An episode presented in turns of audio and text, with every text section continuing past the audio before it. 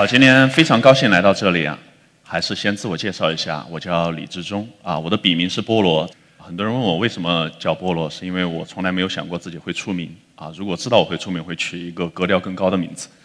今天呢，来到这里是想和大家分享一下一些关于癌症的故事啊。癌症呢，是一个我相信几乎所有人都不愿意接触，但是又不得不面对的一个话题。比如说，我们现在做一个简单的调研，在座的各位有多少人身边有亲人或者朋友被诊断为癌症的？啊，大家举手，我看一下。啊，其实有些时候，我觉得这个调查应该反过来做，有多少人没有这样的人在身边呢？我相信其实几乎等于零。我毕业于清华大学生物系，然后到美国杜克大学拿到癌症生物学的博士以后，一直在美国一个顶尖的药厂工作，工作了很多很多年，啊，一直是在做抗癌新药的研发。但突然有一天，二零一三年的时候，我开始写科普。有人说，什么东西让你在工作之余来写科普，让你坚持了这么多的年？啊，我说其实很多的事情，但是有一件事情对我触动很大，那就是魏则西的事件。大家都知道，二零一六年四月份的时候，魏则西啊，一个大学生，由于被莆田系的医院啊忽悠去做了一个生物疗法，啊，花掉了二十多万，最后去世。他当时在知乎上应该是发了一篇文章，说你认为人性最大的恶是什么？这件事情对很多人来说很愤怒啊，对很多人来说很痛苦，但是对我来说很遗憾。为什么很遗憾？是因为在魏则西事件发生一年半以前，我就已经写过科普文章，说他接受的这种疗法是无效的。啊，当时我用的标题是。谋财不害命，中国的免疫疗法现状。这篇文章出来以后呢，没有引起太大的反响，啊，因为这个东西被淹没在很多的伪科学里面，淹没在很多的商业推广里面，啊，他后来也被收入我的书，但是很显然魏则西没有看到，啊，所以为什么我坚持在科研的业余时间做科普？是因为我觉得，如果我写的东西能够让更多人看到，或许真的能够挽救他的生命，挽救他的家庭，不一定能够让他长生不老，但是至少到后来不会人财两空。这是让我坚持做科普的最大的一个动力。为什么刚才做调查很多人都举手了？是因为癌症现在确实是中国最大的一个问题。现在每一年中国新诊断的癌症患者数目已经超过了四百万。去世的人超过了二百八十万，这什么概念呢？就是每一分钟我们会有超过八个人被诊断为癌症，会有五个人因为癌症而离去，所以我们每个人身边都会遇到这样的人。问问大家，癌症这么多啊，大家觉得中国的癌症发病率在世界上排名是多少？啊，很多人都会选择 A，但其实答案是 D。中国的癌症发病率在世界其实是排在近七十位，现在。啊，远没有大家想象的高。事实上，全世界癌症发病率最高的二十个国家，几乎全部都是大家挣完钱以后想移民的国家，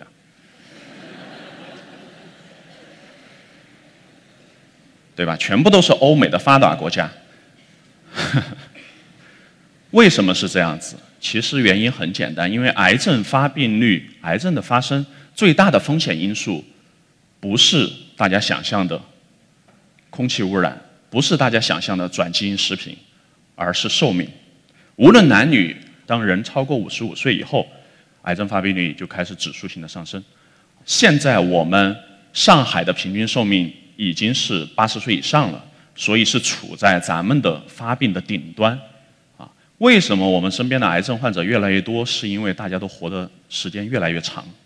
啊，以前的皇帝从来不得癌症，不是寓意好，是死得早。啊，中国的皇帝从秦始皇到光绪，平均寿命大家知道是多少吗？三十九点八岁，啊，所以他们没有什么太大的机会得癌症。以前咱们说人生七十古来稀，什么意思呢？字面上理解就自古以来活到七十岁以上的人都是很少的，但现在中国七十岁以上的人已经八千万以上了，啊，所以风险会越来越高。发达国家越来越多，就是主要是因为别的疾病都无法杀死我们，那么在癌症这块儿就出现了。为什么癌症是一个老年病？整体来看，是因为癌症的发生需要两个最核心的因素：第一个是基因突变，第二个是免疫逃逸。什么概念呢？其实它就像我们社会上要出现黑社会一样，它需要两个原因：第一，人要一步一步的变坏，所以它需要积累不同的基因突变；第二个呢，它不仅要变成坏蛋，还得逃脱咱们执法部门的监管，这样你才有可能慢慢做大，变成一个黑社会。癌症也是一样啊，它要积累很多突变，同时要摆脱咱们体内所谓的执法部门，那就是免疫系统的监管。这两个事情都是需要很多年才会发生的。正常情况下，一个癌细胞啊，要从正常的细胞变成一个癌细癌症发生的话呢，需要二十到三十年，啊，远远比大家想象的大。根据美国现在的统计，女性里面百分之三十七，男性中的百分之四十二，一生之中都会遇到癌症。啊，这个比例远远高过大家的想象。如果是一个七口之家，爷爷奶奶、姥姥姥爷，再加上父母加小孩，现在还有二胎，八口之家的话，这八个人里面出现一个癌症患者的概率超过了百分之九十。啊，所以这个东西你躲是躲不掉的。以前咱们觉得癌症不吉利啊，我实在不想离不想聊，对吧？我就像鸵鸟一样，把头埋在沙子里，假装看不到我家里就不会得癌症了。这是非常幼稚的一种想法。为什么坚持做科普？为什么觉得一定要向大家宣传这个理念？就是因为这件事儿，我们必须提前了解，不然的话，一旦出现了问题，你就会是最容易上当受骗的那一个，因为你会非常的恐慌，因为你不了解真相。为什么很多人不愿意了解癌症？或者从另外一个角度，为什么大家一听到高血压或者糖尿病不会崩溃？是因为高血压、糖尿病虽然和癌症一样，很多时候不可治愈。但是它不会立刻要命，大家不觉得高血压、糖尿病是个致死的疾病，但大家觉得癌症一定死定了，对吧？我相信在座很多人就一听到癌症就觉得死定了。比如说白血病，在座的有多少人觉得白血病得了就是个死？啊，很多人举手。你们身边可能没有出现过白血病的患者，啊，但是你觉得白血病死定了？为什么？是因为咱们电视剧看太多了，尤其是日剧和韩剧。据统计，有超过一千部电视剧和电影里面的主角都死于白血病。我不知道最开始是哪一个编剧觉得男女主角要把他写死的话，就用这种白血病比较好。但事实上来统计的话呢，白血病其实是癌症里面相对治疗效果比较好的一个。从生存率来说，现在我们白血病的平均是啊五年的生存率已经超过百分之七十了。啊，对于某一些亚型的白血病来说，甚至超过了百分之九十。所以，白血病被治好甚至治愈的概率啊，概率是非常非常高的。但是很多人都不知道啊，一听白血病就是个死。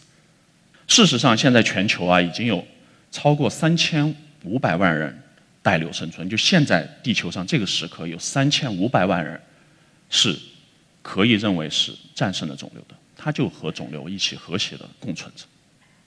为什么我们现在能够战胜癌症？为什么刚才看到的在很大很长的时间，我们的癌症的生存率已经翻番了？是因为我们对癌症的认知发生了革命。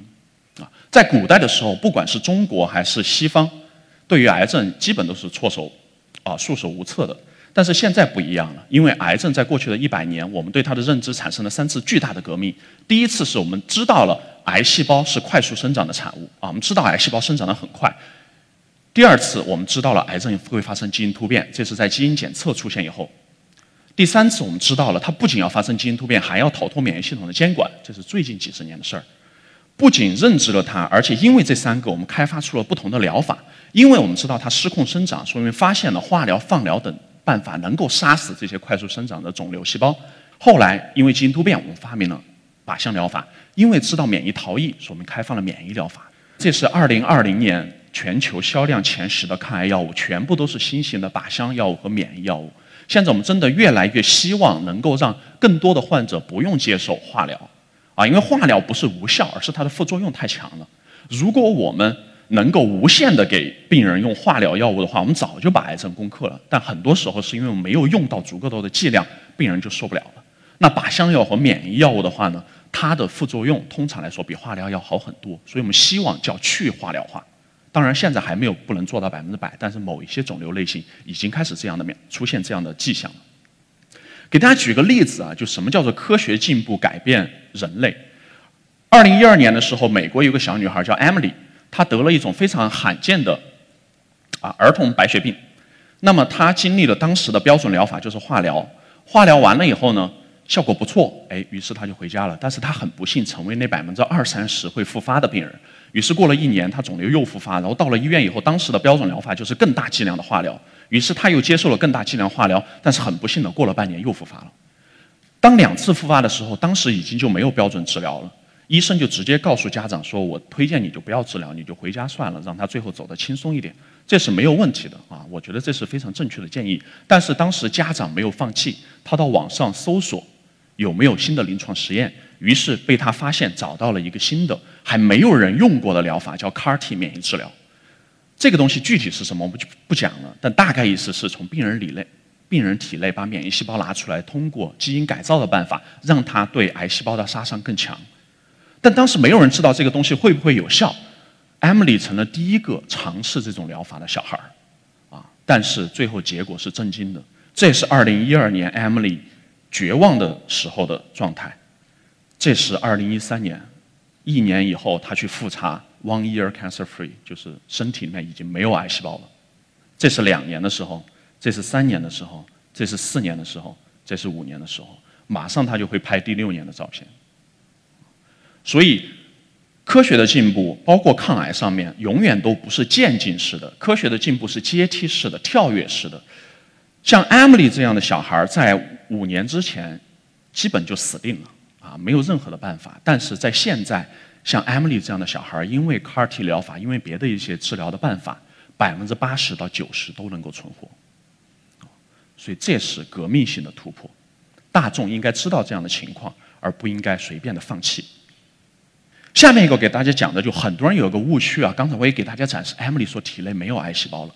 我们要战胜癌症，是否一定需要杀死每一个癌细胞？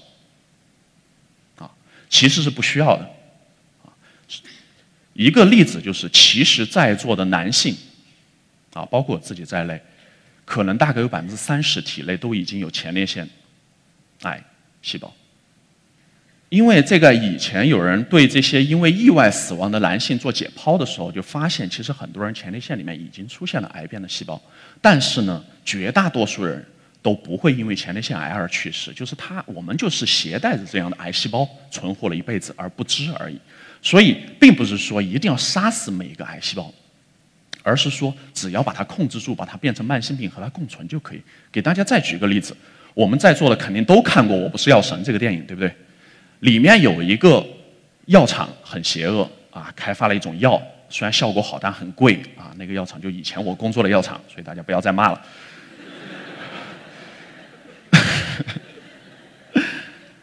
他开发的这个药呢，是一个神药，它的出现直接让这一类患者叫慢粒白血病的患者生存率从百分之三十提高到了百分之九十，啊，而且随着后来。时间的延长，对这些病人跟踪的越来越久的话，发现这些人的寿命和正常人无异。给大家看一个现实的例子啊，这个人叫刘振春，他是当年北大啊高材生，北大毕业以后呢，数学系毕业，应该是保送进了光华管理学院做研究生，啊，前途一片光明嘛。但是很不幸的，在他研一的时候，就二十多岁的时候，突然就被诊断为慢粒白血病。当时医生就告诉他，你五年的生存率就是百分之三十。但是他运气很好，在合适的时间得了这种合适的癌症。因为二零零一年的时候，正好是这个格列卫被开发出来的时候，他成了中国第一批使用这个药的人。那么现在他还活得好好的，啊，他是我非常好的朋友，而且不仅好好的，他还做了几件事情。第一，他成立了新阳光啊公益基金会。现在每一年募资几千万，为白血病的家庭、白血病的患者，能够让他们用得起这种药物，能够对他进行啊生命的关怀，对他心理的辅导等等等等，啊，这是第一件非常了不起的事情。第二件事情，他娶了个老婆，啊，就照片上的这位女生，他的太太也是慢粒白血病患者，啊，他们俩是因为做公益的时候认识的，这是很很牛的一件事情。第三个，他们俩生还生了一个孩子。啊所以说，我们一听到觉得啊，白血病就是个死，得了癌症就不行了，等等等等，其实都是误区。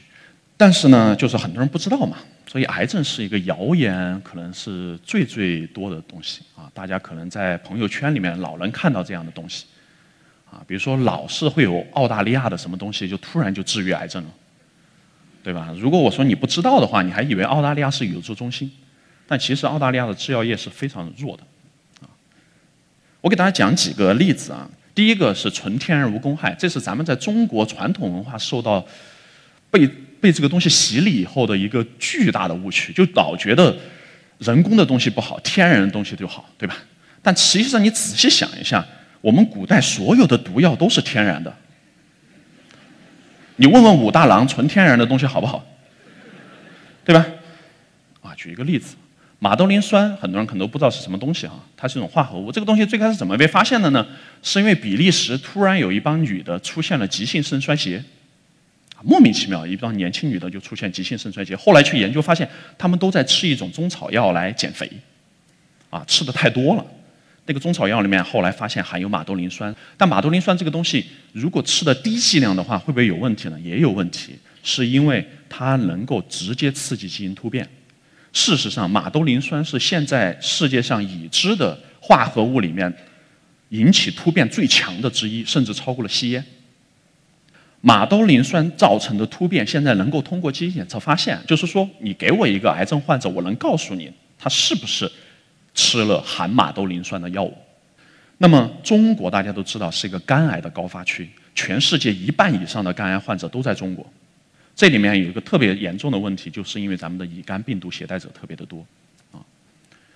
但是呢，很不幸的，就很多人为了保肝啊，结果就去吃了一些中草药啊，结果这个中草药正好含有马兜铃酸，对它造成了双重的刺激。啊，最近的一些研究就发现，中国的肝癌患者里面有一。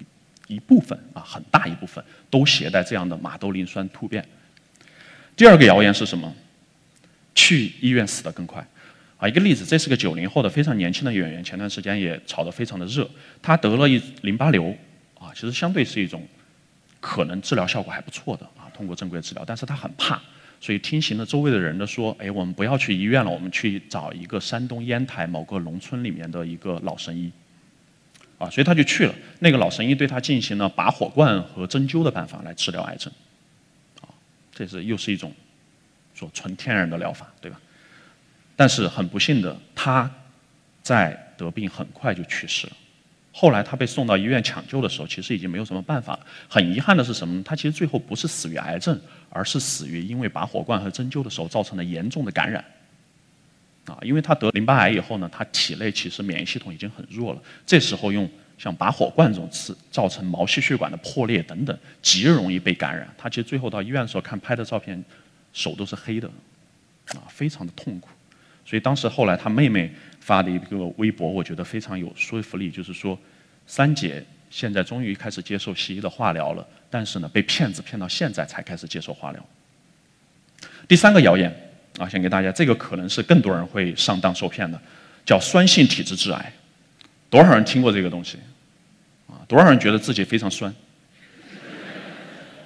啊，酸性体质致癌是个非常有趣的一个理论，它告诉你有三点哈。第一点叫正常的血液 pH 值都是七点三五到七点四五，大家觉得这个有没有问题？啊，没有问题啊，没有问题。所有的伪科学第一句话都是科学。第二个说，我们的 pH 值如果小于七就会死，啊，这句话也没问题，因为我们所有人的血液 pH 值都是七点三五到七点四五。大家如果做过体检的话，你仔细去看你的那个血液检查表，里面没有 pH 值这一项，为什么呢？测也白测，都是这么高。但是呢，他给你说，如果你的身体不行了，你从健康到亚健康就是酸了，到疾病到死亡就酸加酸加加，越酸就死得越快，对吧？然后有人就说：“哎呀，这个怎么判断自己酸没有呢？”啊，他说有两个办法，不要着急，对吧？这是伪科学的一贯办法啊，非常强。第一个说自我感觉，如果你感觉不好，你就酸了。啊，在座大家都笑，因为咱们的素养比较高一点。第二个很有欺骗性，说你不信吗？我就给你免费寄一个 pH 值试纸试纸给你啊，最简单，连续三天早上起来测自己的唾液，如果低于七的话，你就是酸性体质。大家觉得有没有什么问题？这里面用了一个非常强的偷换概念啊！什么？刚才讲的是血液啊，现在是唾液。大家知道我们唾液正常的 pH 值是多少吗？六点八到七点一啊。所以说什么呢？你只要敢测，你就一定是酸性体质。所以很多人测完以后吓死了，说哇塞这么酸还没死，真的是万幸，对吧？所以赶快要到淘宝上去买点什么东西才可以。为什么酸性体质这件事儿，它是个很奇葩的理论？奇葩在哪儿呢？就是咱们中医也没有这个理论，西医也没有这个理论。啊为什么它会出现呢？是因为所有的网络平台，如果你去搜索排酸产品，感受一下，感受一下那个，对对，很吓人啊！我说为什么我们这些辟谣的人总是辟不过那些传播谣言的人？为什么呢？因为我们是兼职在辟谣，对吧？别人是全职在传播伪科学，对吧？别人每一天。别人每一天早上起来的第一件事儿就是说，怎么能把这个伪科学传播出去，对吧？你怎么能搞过别人呢？第四个谣言啊，我觉得也很重要，就是饿死癌细胞。饿死癌细胞这件事儿，大家想的很简单，它理论是什么？说癌细胞特别爱吃糖，啊，它生长很快嘛，特别爱吃糖，所以咱们就不要吃东西，饿死它。啊，这个东西想起来好像是靠谱的，对吧？但其实有个问题是什么呢？就是说，生命里面癌细胞喜欢吃糖，我们平时很多的细胞也爱吃糖，比如说我们的脑神经细胞，比如说我们的免疫细胞。所以通常来说，在饿死癌细胞之前，你已经把人饿死了。啊，就像大家说的，我们现在身体里啊，我们每一个月的工资不足了，那个税收的太多了。那如果税收的太多，你觉得你应该采用的办法是多发钱呢，还是应该少发工资呢？对吧？其实你完全把钱扣掉，说我们要饿死税收局，饿死这个民政部，对吧？那不行，对吧？你还不如多发点钱，大家都过得好一点就好了。所以，中国百分之二十到三十的患者最后是被饿死的，啊，真的不开玩笑。所以，在美国的话，现在这个营养的支持是非常非常重要的一个治疗中的一个整体的环节。中国现在这方面还非常的落后。但是很有幸的，就现在有些专家已经开始呼吁，我们会对这方面做的更多一些啊！希望大家以后也不要盲目的相信饿死癌细胞这件事情啊！癌症病人真的更要吃好吃饱。刚才讲到很多都是治疗方面的东西，其实对于在座的各位啊，大家都是健康人，我觉得永远都要强调是什么呢？预防大于筛查大于治疗啊！预防是上策，筛查是中策，治疗是下策。我们希望它防患于未然。先讲讲筛查哈，为什么筛查这么重要呢？是因为癌症发现的早的话，其实通常都是不致命的啊。这是五年的美国五年癌症生存率啊，大家看到零期、一期、二期的癌症，其实存活率是非常非常高的啊。即使到三期的话也是很不错的，但是到了四期，当它广泛转移以后，就比较困难了。所以如果能通过筛查办法早点发现，就会好很多。举一个例子，美国结直肠癌发病率非常的高，但是在最近。二三十年，其实持续的，不管是发生率还是死亡率都在下降，为什么呢？其实最最重要的一个原因就是它推广了一些筛查的手段啊，推广了一些预防的手段啊。比如说筛查，其实美国现在是推荐五十到七十五岁的人进行常规的肠镜筛查的，但是两千年的时候啊，当时其实这个筛查还推广的不好，百分之二十啊，到现在的话，应该有百分之七十左右的人。这个年龄段的人啊，都会去做常见的筛查。为什么这么多人开始做那个筛查呢？啊，一方面是科普啊，但这个其实不是最最有效的办法，因为很多人知道也不一定会去做。他还做了两件事情：第一个，让你免费筛查，进医保嘛，这个筛查是免费的；第二个，反向的经济利益，就是如果你不筛查，你的医保就涨。啊，如果你不筛查，你发病的概率就高嘛，国家就涨你的医保的费用。如果中国也这么做的话，我相信会有更多人接受筛查。中国现在比例多少呢？啊，就大概是百分之十左右。其实为什么常见筛查这么有效呢？是因为刚才讲了，癌症的发生是需要二十年左右的。如果你能在二十年这个范围之内啊，提前就能发现它的话，把它切掉，它就是个良性的肿瘤，切掉以后就治愈了。另外一个，再给大家举一些例子，别的一些癌症种类的筛查办法。很重要的一点是什么呢？就是现有的技术里面没有一种靠谱的技术能够筛查多种癌症。为什么强调这一点？是因为我们现在社会上太多的商家在推广说我要一滴血查所有癌症，我要什么什么东西能够查几十种癌症，对吧？或者我到日本做一个什么体检就能查很多很多癌症。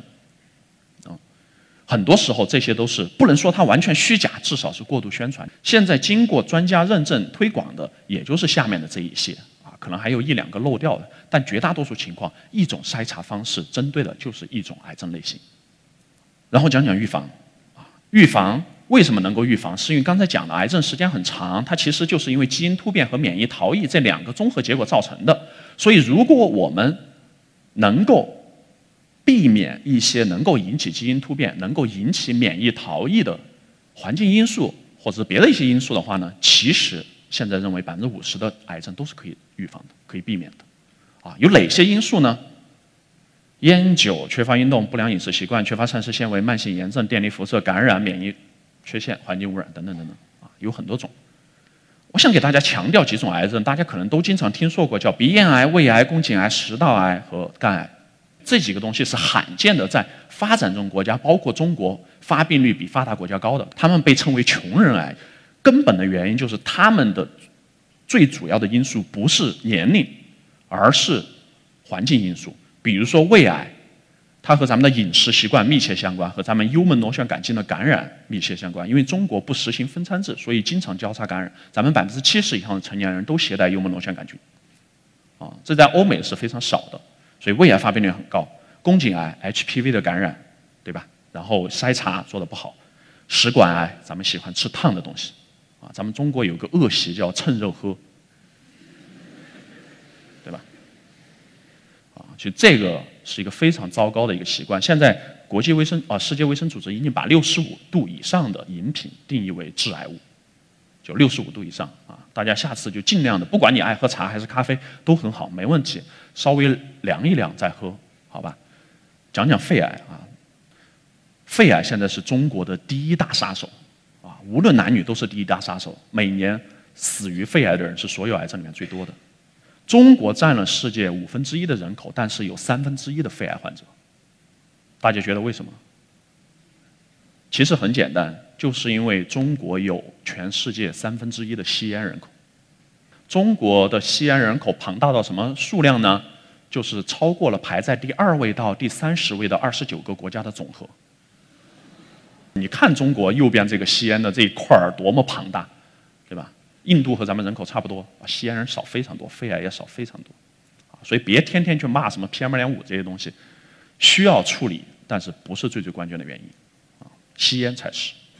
很多人就说，啊，你怎么知道这个吸烟和肺癌关系这么大？我们戒烟到底有没有用？我告诉你有用，不是说一拍脑袋说有用，而是美国的经验告诉我们，这是美国的肺癌死亡率的曲线图，大家看着是不是非常奇葩？前面一骑绝尘，从二零年到七零年，基本是直线上升，突然就。往下走，啊，这个和新药没有关系啊，这个和任何别的办法，甚至和筛查都没什么关系。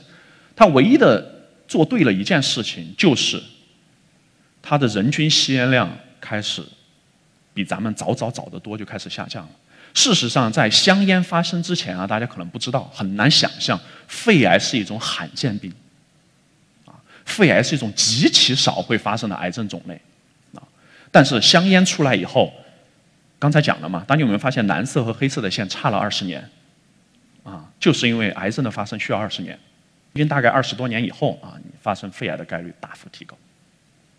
那么美国当时也发现了这个问题啊，吸烟一上去以后就出了肺癌这个事儿，然后就说我们要禁烟，我们要控烟，但是就是不停的几个方面的人在博弈，对吧？这有经济利益，这有税收，这有健康，怎么办？博弈博弈，你看中间就是不停的，五十年代开始到七十年代就是几方对垒，就那。居高不下，最后直到后面成功了，啊，控烟成功，年轻一代吸烟的越来越少，公共场合全面禁烟，然后它的吸烟量就开始大幅下降，大幅下降过了以后，二十年，九十年代美国的肺癌死亡率才开始下降，中国现在还没有进入这个下降的时期，我们虽然北京、上海已经好很多了，公共场合开始禁烟，但是咱们中国的吸烟量并没有下降，所以说。在未来的二三十年，中国的肺癌死亡人数绝对不会下降。给大家看一个很可怕的一个视频。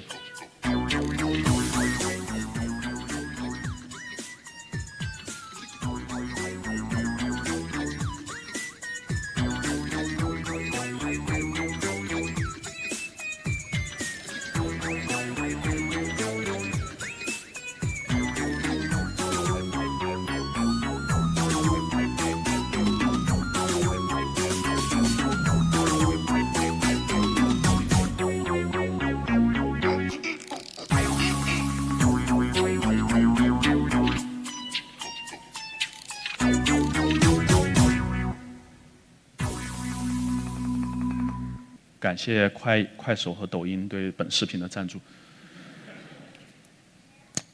有人刚才我在练习的时候，别人说你这音乐太欢快了，我说我确实也不知道配什么音乐会比较合适。啊，看到这个我觉得感触良多。刚才看到实际视频的背景，大家能看出来，这些人都是比较啊贫困的地区。如果我们不管他们，或者我们不减少这种人群的话，在三十年以后、二十年以后，他们就会成为肺癌患者，然后他们就会到轻松筹、水滴筹上去筹款，因为他们完全无法承受肺癌治疗的费用。然后我们就要开始讨论如何让肺癌患者能够用得起药的问题。所以，永远、永远都是预防大于筛查大于治疗。我们有些事情要把它。遏制在萌芽之中，像肺癌这种完全能够预防的疾病，只要把烟草一控，它就会回归到罕见病的状态。最后一部分，我想给大家分享一个我为什么从美国回来啊。另外一个大家可能完全没有听说过的人群，就是儿童癌症患者。每一年，中国有四万个儿童会得癌症，啊，非常不幸，多数都是先天的原因，不管是家庭遗传的，还是因为发育的过程中出现了一些问题。每年会有十五万的小孩正在接受治疗，我们身边有一百万左右的孩子是儿童癌症的康复者和幸存者，这是个非常庞大的人群。最重要的数据是这个：儿童癌症的存活率，中国远远低于美国，啊，显著的低于美国。为什么是这样子？不是因为咱们没有新药，因为儿童癌症的治疗其实多数都是化疗、放疗、手术这样的手段，也不是因为我们。先进的医院水平不够，中国的顶尖儿童的三甲医院其实和欧美的水平是差不了太多。为什么会有这项差距？我给大家看一个例子。有一种儿童癌症叫做视网膜母细胞瘤啊，RB。如果你是学生物的，你会对这个东西非常熟悉，因为 RB 这个基因是当时发现导致这种肿瘤的原因，它也是最重要的一个抑癌基因。它长在眼球里面，它是眼睛里面的一个肿瘤。很多的小孩得这个病的时候，由于家长不重视、不知道而被耽误了，啊，一个两岁的小男孩被耽误了以后，当已经进展到比较晚期的时候，到一个他们的市医院，啊，他的主任告诉他：“你别治了，回去吧，人财两空。”啊，但这个家长没有放弃，做了一件我认为在中国非常勇敢的一件事情，就是去百度，然后还真让他百度到了。啊找到了一个百度上的家长 QQ 群，然后就找到了一个民间经验手册，发现现在有一种新的治疗方法叫眼动脉介入治疗，对于这种晚期的肿瘤可能还有希望。然后上海咱们有三甲医院可以做这样的手术啊治疗，然后他就去了，结果现在这个小孩还好好的。但是你不禁要问啊，如果没有找到这样的 QQ 群怎么办呢？对吧？为什么家长要通过百度找 QQ 群的方式来找？什么样的治疗方法是最好的？还有没有救这样的事情？根本原因是什么？是中国没有一个专业的儿童癌症的科普网站。如果你去谷歌的话，搜索英文的啊，pediatric cancer 或者 children cancer，你会发现有一系列的政府的也好，公益机构的也好，甚至是盈利机构的，它都有系统性的科普，非常的权威。做好以后，还有医生啊、专业人士审核过的放在那儿，非常好，大家一看就知道怎么回事儿。但在中国呢，你一搜儿童癌症出来的，就是，比如说第一个是什么？儿童为什么会得癌？大部分还是和妈妈有关。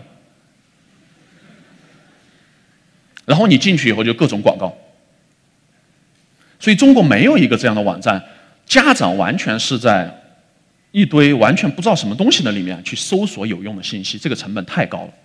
所以这也是为什么督促我在大概三年前开始做向日葵儿童。啊，做这个网站的一个根本原因，就是我们要做一个系统性的、中国最好的、最全面的、最权威的、最专业的、最信得过的儿童癌症科普网站。所以大概呈现出来就是这样，它是一个可以搜索的、可以分门别类查找的一个东西。这个的后台我们动用了大概当时第一季啊第一部分的时候，我们用了一百多个啊在全球各地的博士级别的志愿者来做这样的事情。但是这还不够啊，科普还不够。科普也许能够解决中国百分之六十和美国百分之八十之间的差距，但是无法解决我们百分之八十和剩下的百分之二十小孩怎么办？所以我们还要做科研。为什么要在中国来做科研啊？就是为什么我要回到中国来做这件事情？是因为这件事儿只有中国能做。中国有着全球最庞大的儿童癌症患者群，因为这个就是一个随机的事件，所以人口越多，患者越多。而且中国有一个全球都没有的，甚至欧美都没有的优势是什么呢？咱们的好医院特别少。啊，为什么它是一个优势？对患者来说绝对是不好的，但是对科研来说极其好，因为所有的患者都集中在这几个医院里面。中国一个主任医师经手的儿童癌症的患者量，有可能超过美国全年。